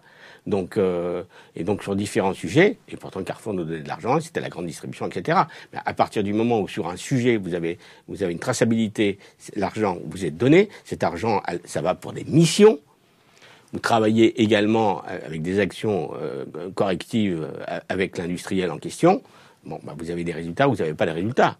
Et, et- le- lorsque j'ai travaillé pendant six ans et demi avec le WWF, on a Au beaucoup. poste de directeur France Pardon. Au poste de directeur France, Ouais, directeur France. de 2006 à 2012, c'est de ça 2006 à 2013. 13. Voilà. Combien ça palpe un directeur de VVF France À par mois l'époque, je devais toucher 5600 euros par mois. Net Net. Des avantages Non. Comment on arrive à, cette- à ce poste-là Parce qu'on est choisi par un conseil d'administration. Parfait. Nicolas Oui, non, je voulais revenir. Il y a quand même, donc on n'a pas le bon indicateur, mais on a quand même l'État qui a dem- demandé de faire des missions, et notamment à l'ANSES, hein, qui est l'organisme en France qui s'occupe un peu de ces questions sanitaires. L'acronyme qui veut dire? Alors je l'ai pas, je vais peut-être demander à Gilles. Euh, c'est l'Agence nationale de sécurité sanitaire et environnementale. Voilà. Et donc, on fait un rapport qui a été publié en avril 2017 et qui dit dites donc, ce serait pas mal de mesurer ce qui se passe aussi sur les PM2.5, les particules plus fines, comme le fait l'OMS. On a aujourd'hui un indicateur sur les plus grosses particules qui, comme le dit Gilles, sont arrêtées au niveau du nez et ne pénètrent pas dans le cerveau. Pourquoi est-ce qu'on n'irait pas mettre ces indicateurs sur les particules plus fines, plus dangereuses, même si c'est encore moins de 1 mi- un micromètre les, plus fines? Donc aujourd'hui, les, préconisations existent, mais il ne se passe rien. Parce que où est-ce que ça se passe, la décision? Alors je ne sais pas si c'est en France ou si c'est en Europe. C'est essentiellement à Bruxelles. À Bruxelles. Mais s'il y a juste le Français qui fait tiens, moi je mettrais bien ça sur les PM2.5, qu'est-ce qu'il va faire le Polonais qui est en train de s'étouffer tout seul dans, son, dans ses particules de charbon et qui en envoie une bonne partie à Berlin hein. Berlin qui pour le coup, eux, ils prennent une bonne dose de, de charbon polonais. Bah, il va être contre. Et comme c'est des décisions de l'unanimité, bah, c'est fini. Une personne, pas de décision. Il ne se passe rien. Plus petit dénominateur commun, il se passe rien. Quand on voit en Inde, euh, par exemple à Delhi, euh, des, des, brumisateurs qui ressemblent à des canons à neige pour essayer d'agglomérer les plus grosses particules en l'air, ça, vous fait penser à quoi pour vous? C'est cosmétique, pour rassurer les gens Ça c'est réellement quelque chose? Qu'est-ce que c'est? L'Inde, il faut, il faut avoir en tête le diesel, si vous voulez, c'est une histoire, une particularité européenne et indienne. Mais il n'y a aucun autre pays dans le monde où les voitures particulières, attention, euh, ont, ont, du diesel. Que ce soit en Chine, pas de voitures particulières au diesel, au Japon ou dans ces pays-là. L'Inde cumule le charbon et le diesel. Donc la Chine, ils ont que le charbon, mais ils s'intoxiquent bien avec leur charbon, même si ça va mieux. Nous, on a surtout le diesel, et on a quelques particules qui viennent nous, rendre visite de temps en temps. Eux, ils ont les deux en même temps, et ils veulent passer à la voiture électrique. Mais à quelle voiture électrique qui sera fabriquée avec l'électricité fabriquée au charbon? J'ai fait un petit calcul assez drôle sur Porcheville. Porcheville, je vous l'ai dit, euh, faisait à peu près autant de particules. À 800 MW, elle fait autant de particules que toutes les voitures en circulation.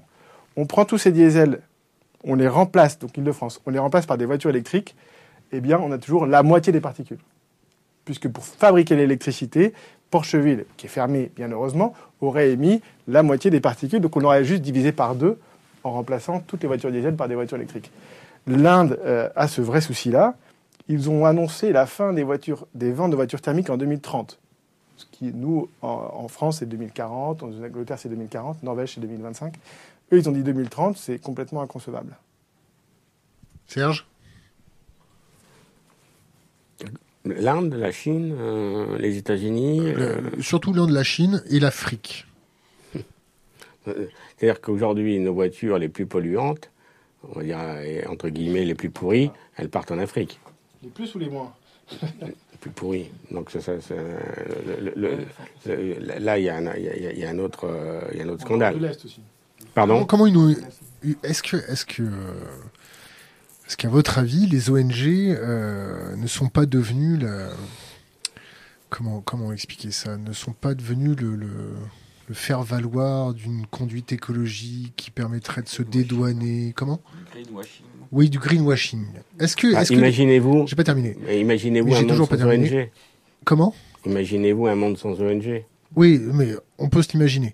Ah oui. eh, eh, eh, la question que je me pose, c'est est-ce que le greenwashing, Il n'y en a pas de greenwashing avec les ONG. Il faut faire une distinction quand vous dites ONG, parce qu'il y a les ONG en France, et en fait, il faut avoir en tête que nous sommes un peuple latin. Et notre façon de faire du lobby, que ce soit à Bruxelles ou notre ONG, c'est une façon qui est très différente et beaucoup moins organisée, avec beaucoup moins de moyens que dans les pays anglo-saxons comme l'Angleterre ou l'Allemagne. Où je vous dis, en Allemagne, ils sont très bons, les constructeurs allemands, pour faire du lobby à Bruxelles, ils imposent et ils font passer ce qu'ils veulent, mais leurs ONG sont aussi extrêmement puissantes, puisque c'est elles qui ont mis en place ces 30 procès. Donc si vous voulez, nous, on n'est juste pas organisés ni d'un côté ni de l'autre. Euh, nos constructeurs, c'était très fort pour faire du lobby au niveau de l'Assemblée, etc. Mais à Bruxelles, ils sont nuls. Alors que les, les, les Allemands arrivent soudés entre eux et imposent toutes leurs normes les unes après les autres. Donc nous, on fait, moi j'appelle ça du lobby un peu la papa, on se prend une bière, on se tape dans le dos, mais ça se passe pas comme ça en Allemagne, que ce soit les constructeurs et les ONG, elles sont très puissantes. à Bruxelles, c'est flagrant le coup des bières. Ça, c'est flagrant. En face, en face, le Parlement, le- tous les bars autour. C'est si vous voulez faire du renseignement, les gars, il faut aller là-bas à l'heure de l'apéro. Euh, parenthèse fermée. Serge, revenons à notre cas ONG, parce que quand même le VVF, c'est du costaud. C'est 6 milliards de dons par an, c'est ça, à l'échelle mondiale? Oui, sûrement, j'ai oublié ces chiffres. Euh, Qu'est-ce qu'on peut faire avec tout ce pognon? De plus ou de mieux? Enfin, moi, ce que je sais, c'est quand, euh, ce que je sais, c'est quand on dirigeait le WWF France. Euh, moi, j'ai pris le WWF France en 1970. euh, quand j'ai quitté, il y avait 140 personnes. Avec 140 personnes, vous pouvez travailler sur le bois illégal. Moi, je, vous pouvez travailler sur la certification du bois illégal. Vous pouvez travailler sur le FSC. Et, et, vous pouvez imposer, contraindre, faire des.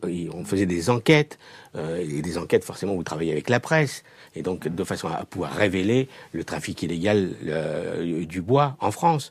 C'est-à-dire qu'il y a des grosses entreprises qui utilisent, qui, font venir d'Afrique ou d'Amérique euh, du Sud euh, du, du, bois d'une manière totalement illégale. Comment vous expliquez Ou, d'Indonésie. Et donc euh, voilà, lorsqu'on le chocolat fait par les petits enfants. Lorsqu'on a, on a, on a travaillé sur la, la, première campagne Oui au bio dans ma cantine.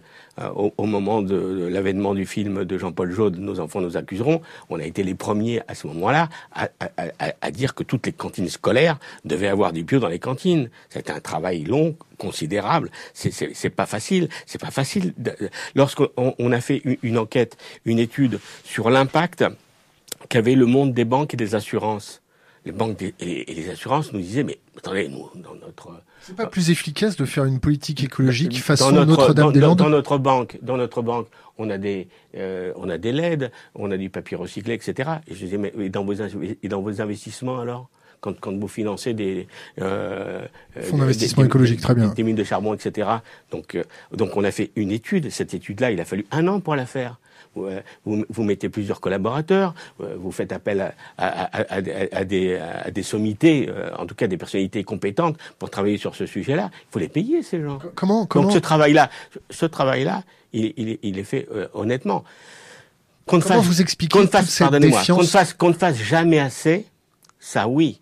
Mais en France, les ONG, quelles qu'elles soient, petites, moyennes, grandes, font très bien leur travail. Comment vous expliquez euh, cette défiance maintenant de l'opinion publique face aux ONG il n'y en a aucune, vous vous trompez. Les, allez voir le les sondages, les sondages, les sondages à l'égard, non, les sondages à l'égard des, de le sondage de confiance à l'égard des ONG en France est, est excellent. C'est vers les ONG que les Français ont le plus confiance. Non, mais quand on voit la, la, confiance des politiques, des journalistes, euh, c'est sûr que vaut mieux en tout cas, croire. Ce sont, En tout cas, ce sont des sondages. Là, là, là, vous parlez des politiques, et, là, c'était, ce sont des politiques pour lutter contre une fatalité de la pollution. Et forcément, on se moque de vous. On vous traite de babacool, on vous traite de euh, qu'on veut revenir euh, dans les grottes, etc., etc. J'ai, les, les attaques sont féroces contre les ONG. Est-ce que vous préférez, vous préférez une ONG à la Paul Watson? Ou une, une ONG à la Nicolas Hulot moi, les, deux, les, deux, les deux sont compatibles. Le, le, courage, le, courage, de Paul Watson est absolument utile et le pragmatisme de Hulot l'est aussi. À, force de se moquer de ceux qui luttent, moi je me moque de ceux qui ne font rien. Alors, Hulot, il a des qualités, il a des défauts, mais c'est un homme courageux et intègre. Le glyphosate Il faut l'interdire. C'est tout. Docteur Bien sûr. Quel type, quel type de polluant le, pour vous est le, plus délétère pour l'organisme Si vous me dites le, le plutonium, je dis tout, oui tout de suite. Euh, non, parce qu'on n'est pas trop exposé au plutonium pour l'instant. Euh, le, le du Nord ne nous a encore rien envoyé à cette heure et à cette seconde. Fait Sonheim. Hein. Euh, bon, les, les, hein en fait, le, le, le, polluant, le polluant euh, qui, nous, qui nous inquiète le plus, c'est l'effet cocktail de la pollution atmosphérique. C'est d'ailleurs pour ça que l'OMS a classé en 2013 la pollution atmosphérique comme euh, cancérogène, certains, parce que euh, vous avez des effets cocktails entre les polluants gazeux qui sont des irritants des voies aériennes, les, les particules qui sont des irritants des voies aériennes, mais qui sont, aussi en quelque sorte des, des adjuvants des, des pollens qui sont des allergènes. Vous avez euh, l'effet euh, de certaines particules et qui contiennent des HAP, l'effet cancérogène de ces particules. Vous avez à ça, vous allez ajouter à ça euh, d'autres d'autres polluants comme euh, le radon, le radon qui est un, gaz radioactif euh, que nous que nous respirons dans nos maisons. Vous allez avoir le formaldéhyde, le formaldéhyde. Alternateur de feu. Euh, que, vous allez euh, inhaler souvent dans les, dans les maisons, et, le benzène aussi, parce que ça provient de votre environnement intérieur, de vos, de, de vos meubles, de vos, de vos moquettes. Donc euh, le, le polluant qui nous préoccupe le plus, c'est cet effet cocktail de tous les polluants, et pas l'un ou l'autre ou l'un plus que l'autre forcément parce que on, les respire tous ensemble et tous les jours. Et c'est ça qu'il faut considérer et pas dire moi je m'intéresse au PM10 parce que et, moi je réponds les PM10 je m'en fous. Euh, ce qui m'intéresse c'est ce cocktail de polluants. Et ce qui m'intéresse de plus en plus ce sont des particules de plus en plus fines que nous respirons parce qu'en fait on est passé de particules micrométriques Hein, les PM10, à des particules nanométriques, c'est-à-dire qu'on a divisé les diamètres par un facteur 1000. Et ce que nous respirons maintenant, les, particules des moteurs essence modernes, c'est du 80 nanomètres. Les particules des moteurs diesel modernes, c'est du 100 nanomètres. Et au moins, on parle de, de PM10, mais euh, c'est un non-sens on me parle de quelque chose qui n'a rien à voir avec la pollution que nous respirons effectivement. On agite le chiffon.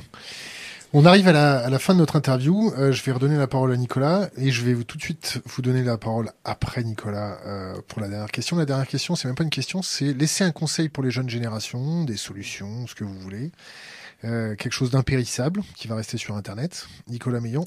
Alors moi, je voulais juste revenir sur les ONG rapidement. Euh, les ONG, le rôle prépondérant. Si aujourd'hui on a eu ce scandale et ce qui se passe sur le diesel, c'est grâce aux ONG. C'est grâce à l'ONG ICCT aux États-Unis. Parce que ce problème, je le rappelle, la Commission, le commissaire européen était au courant depuis 2012. 2012. Et ça a été couvert. Ça a été couvert. Et l'histoire que j'ai lue à vérifier, c'est que, des, que des fonctionnaires euh, de la Commission, en ayant ras-le-bol que ce soit couvert, sont allés euh, aux États-Unis. Alors, une fois de plus, c'est à vérifier pour dire tiens, mais vous voulez pas regarder ces voitures là, voir comment ça fonctionne, etc. Et donc c'est quand même dingue que ce scandale qui est européen, parce qu'il n'y a pas de diesel aux États-Unis, soit découvert aux États-Unis. Et deux chiffres que je vais vous donner, une fois de plus, là, il faudra le vérifier parce que j'ai l'ordre de grandeur. Volkswagen triche en Europe, aux États-Unis. Quelle est la punition aux États-Unis? De tête, c'est, je pense que c'est 10 ou 20 milliards de dollars d'amende. Quelle est la punition en Europe? Zéro. Donc les gens qui trichent, ne sont pas punis en Europe. C'est vrai pour la pollution, c'est vrai pour un certain nombre de choses. Tant que vous ne punissez pas, vous êtes parents, vous avez des enfants, vous ne les punissez jamais, eh ben, ils feront n'importe quoi tant qu'ils veulent et ce sera, euh, entre guillemets, le bordel. Infliger une amende de 20 milliards à Renault, Renault ferme. Écoutez, euh, je ne sais pas comment ça, ça, peut se passer, mais c'était à la hauteur de ce qu'ils ont triché. Renault n'a pas triché comme Volkswagen. Eux, ils ont délibérément, aux États-Unis, qui est le pays où il n'y a pas de diesel, il faut rappeler que la Volkswagen Jetta a été la voiture verte de l'année, je crois, en 2000, je sais plus si 2009 ou 2012. Enfin, c'est un scandale. Ils ont, ils ont eu la, décence de rendre leur prix. On peut les quand même remarquer. Mais donc, ils ont quand même juste triché délibérément, ce qui était, euh, et ça se faisait depuis, attention, ils ont commencé à faire ça depuis les années 98, ils travaillaient dessus avec Audi. Enfin, je veux dire, ça fait 16 ans, c'était incroyable. Ils ont été obligés de racheter toutes les voitures. Ils ont racheté toutes les voitures, bien sûr. Toutes les voitures. Un conseil pour les jeunes euh, générations Peut-être que vous voulez rajouter un, dernier mot, non Avant de laisser un conseil Non Un conseil, euh, justement, qu'on soit ONG ou pas ONG. Euh, moi, j'aime bien une phrase de Taylor Deschardins qui dit Pour s'unir, il faut se savoir différent. Or, nous avons besoin d'unité, d'union, avec nos différences, avec, y compris nos divergences, pour pouvoir lutter contre cette fatalité d'un monde qui détruit, je le rappelle, l'environnement, le climat et les emplois. Une super économie, ça. C'est ta génération, hein. Merci. euh, mon père euh, a beaucoup lutté euh, contre l'exploitation des hommes et des femmes, et je pourrais, et je pourrais lui dire que c'est à cause de lui. Non, non. Ta génération à toi. Oui, mais euh, mon fils pourrait dire, mes enfants pourront dire aussi que je suis responsable. Euh, je tente de faire ma part. Bon conseil. Je m'attendais à une phrase de Pascal Paoli, mais bon, ça va, c'est passé. Gilles Quand on s'intéresse à la pollution, tout le monde s'intéresse à la pollution du voisin. Bah, il faut aussi s'intéresser à sa propre pollution. C'est son comportement. la pollution, la, la, pollution, c'est la pollution de chacun, c'est l'addition de la pollution de chacun. Et, il il faut pas se dire, euh, moi je moi je pollue pas parce que mon marchand de voiture m'a dit que la voiture euh, que j'achetais ne polluait pas. Il faut se poser les, les, vraies questions et se dire pourquoi est-ce que euh, on a une, une pollution qui est à la fois d'origine individuelle, qui est d'origine euh, industrielle, qui est d'origine de, enfin de, de, multiples origines, euh, mais se dire euh, quelle est ma part dans la pollution? Moi, j'ai répondu à cette question il y a déjà 20 ans, parce que j'étais au Conseil national de l'air. J'ai dit dorénavant, je roulerai dans des voitures à gaz et je ferai du covoiturage. pense que, effectivement, on pense toujours que c'est aux autres de faire un effort. Non, c'est d'abord soi-même. On regarde ses déplacements, comment on va tous les jours au travail, comment on peut l'améliorer, comment on peut baisser notre empreinte de pollution. Et après, si on l'a déjà fait pour soi-même, on peut en parler autour de soi, partager des bonnes idées. Aujourd'hui, c'est beaucoup plus facile qu'avant de faire du covoiturage. Avant, on faisait l'autostop, on ne savait pas qui c'était, on avait peur de se faire agresser. Aujourd'hui, le mec est noté, il a des étoiles, souvent c'est notre collègue, c'est vraiment beaucoup plus simple. Donc les solutions existent. On a même des solutions, on n'a pas parlé du vélo, mais le vélo en ville, le vélo électrique, ça suffit. En transport individuel, ça s'appelle un vélo électrique. Moi, ce que je dis souvent, c'est je, on ne peut plus se permettre de circuler tout seul en voiture à pétrole en ville. Ça, ça doit être banni. Et ça va l'être de toute façon. Donc, commençons à nous organiser différemment et faisons-le d'abord nous et après encourageons les autres à le faire parce que tout seul, effectivement, ça ne changera pas grand-chose. Ce qu'il faut remarquer, si je parlais d'unité tout à l'heure, c'est parce que souvent, nous, citoyens, ou souvent associations ou ONG, on n'a pas chacun sa petite chapelle. On n'a pas, c'est pareil chez les hackers. Mais, Ou chez les Corses, mais c'est plus des clochers. Hein. Mais euh, c'est pas tout à fait vrai. mais euh, l'histoire, c'est que lorsqu'on s'attaque à des lobbies en face, ils sont très organisés. Ils peuvent se détester parce qu'ils ont, ils ont, ils sont, ils sont très s'allier pour faire front. égocentrés. Mais lorsqu'ils sont attaqués, ils forment le carré, et là, c'est très très difficile de pouvoir les attaquer. Nous, on s'attaque les uns les autres, et c'est pas normal. Je crois qu'il y a cette, cette. Pas se tromper d'ennemi. Tu as raison, et je crois aussi qu'il faut. C'est pour ça que euh, je disais pour s'unir, il faut se savoir différent. Parce qu'on est différent. On ne parle pas de la même manière. Euh, Gilles, il a un savoir-faire. Euh, Nicolas aussi. Euh, J'en ai un autre. Mais les, les trois ensemble, c'est une force. Avec nos différences. Avec nos différences. Et donc, c'est vraiment le conseil que je donne à, à, nos jeunes qui nous écoutent. Il, il, il faut une, une cohérence. C'est pas simplement une unité. On ne va pas devenir euh, des maoïstes pour attaquer, euh, euh, pour faire le grand chemin. Non, le long chemin. Non, non, non. Il faut avoir l'intelligence de comment on va pouvoir enrayer un monde qui détruit les générations futures. Parce que là, là, vous prenez le métro, une question d'internet. Là, tel, qu'on y va, tel qu'on y va, on va entre un monde entre Malmax et l'abbé Pierre. Je, je, je, marche à pied, je prends le métro, euh, Vélib, Autolib. Ça a répondu, ça a répondu à la question. Euh, messieurs, merci et à bientôt sur notre chaîne. Merci de vous être déplacés. J'espère que ça a permis à la communauté de s'informer un peu plus sur ce sujet qui est très grave pour nous, pour les générations futures. Merci bien. Coupé.